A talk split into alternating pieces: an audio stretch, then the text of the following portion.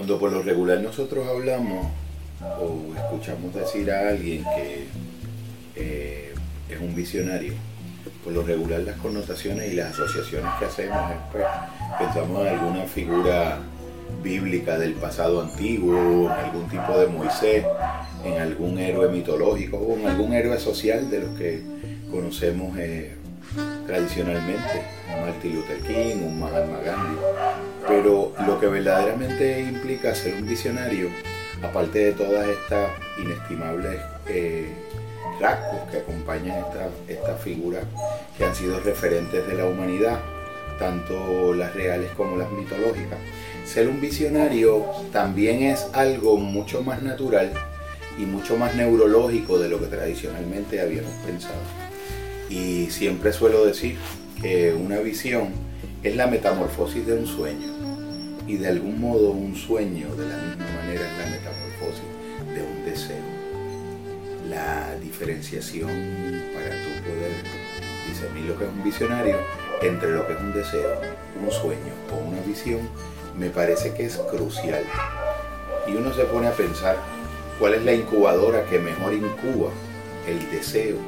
para convertirlo a través de una metamorfosis en lo que es un sueño y de un sueño a través de una metamorfosis de segundo orden o segundo grado en lo que es finalmente una visión. ¿Y cuál es el laboratorio en donde se va a verificar y a contrastar la validez y la legitimidad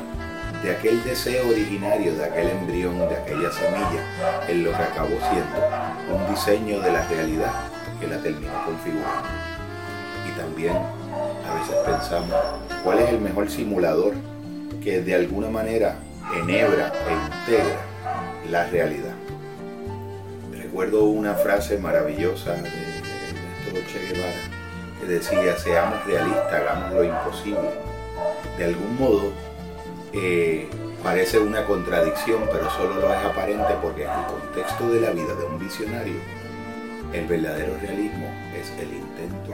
de la imposibilidad. Neurológicamente nosotros sabemos que a un nivel profundo de la conciencia, cuando un, cuando un evento ha sido mentalmente representado, la diferenciación entre el evento tal cual la mente se lo representa es indistinguible del evento cuando la mente lo está percibiendo como un objeto externo. Ese rasgo y ese detalle del funcionamiento mental nos abre las puertas para todos y cada uno de nosotros hacer uso pleno y entrenado de nuestro potencial humano para poder tener rasgos, pisos y trazos de visionariedad en nuestros desempeños cotidianos y diarios. Uno pudiera decir también una pregunta que muchas veces me la han hecho. ¿Cómo tú puedes diferenciar genuinamente a un visionario? Porque un visionario es un ser altamente imaginativo. Y de algún modo, ¿cómo yo diferencio la imaginación de un visionario de la imaginación de un alucinado? Esa pregunta es interesantísima porque de algún modo, visto por fuera, parecen la misma imaginación y parecen aparentemente casi la misma cosa. Pero las distinciones no siempre están en el fenómeno mismo y las tenemos que buscar un poquito más allá, en el contexto en el que esa imaginación está operando, en el significado de la experiencia que la persona que construye la visión le está otorgando, en el propósito al que la visión sirve y sobre todo y más allá de todas las cosas, los vínculos que la visión de un individuo van desarrollando en la relación con el mundo y con los demás en general, la consistencia interna de la imaginación de ese sueño, la consistencia externa de su relación progresiva con la realidad y la vinculación coherente con el mundo de los demás. Uno pudiera decir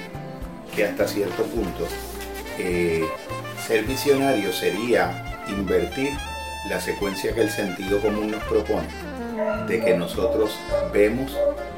para poder creer o ver para creer. Pero aquí el carácter visionario nos sugiere creer para poder ver. Creer en el sentido y connotación de creencia y creer en el sentido y connotación de creación.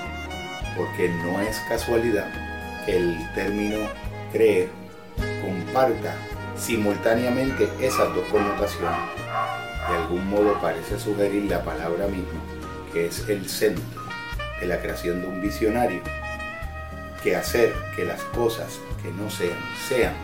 o hacer presente lo que es ausente, es una capacidad que siempre ha estado presente en la mente de uno. Ser visionario de algún modo, pudiéramos decir que es como un círculo, como existir en un círculo,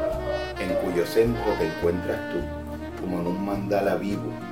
que continuamente conversa y respira con la realidad y que sostiene en las manos el mapa de un proceso, el diseño de un recorrido que sabrá retroalimentarse de la realidad progresivamente, tanto de la que le sea inicialmente favorecedora como la que por lo regular le resulta adversa. Porque para un visionario la resiliencia también es una condición imprescindible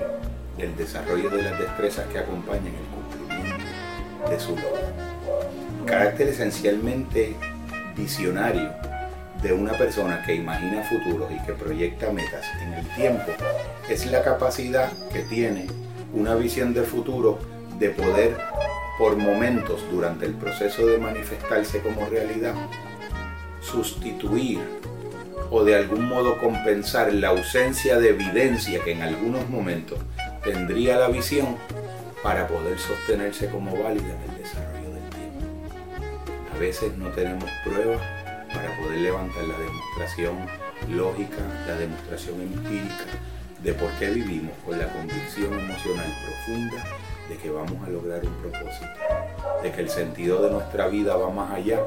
de lo que la realidad circundante te dice como evidencia que son las posibilidades reales. Y en ese sentido, ser un visionario es llevar el deseo a su manifestación última y más alta, a su nivel de consistencia más poderoso que es acaso el fin al que sirve cualquier idea cuando opera como su fin más alto, que es el proceso de transformar la realidad a través de pensar posible lo distinto, a través de pensar posible lo imposible, o sea, a través de ser realista en el sentido en el que nuestro compañero de la cita inicial nos había planteado.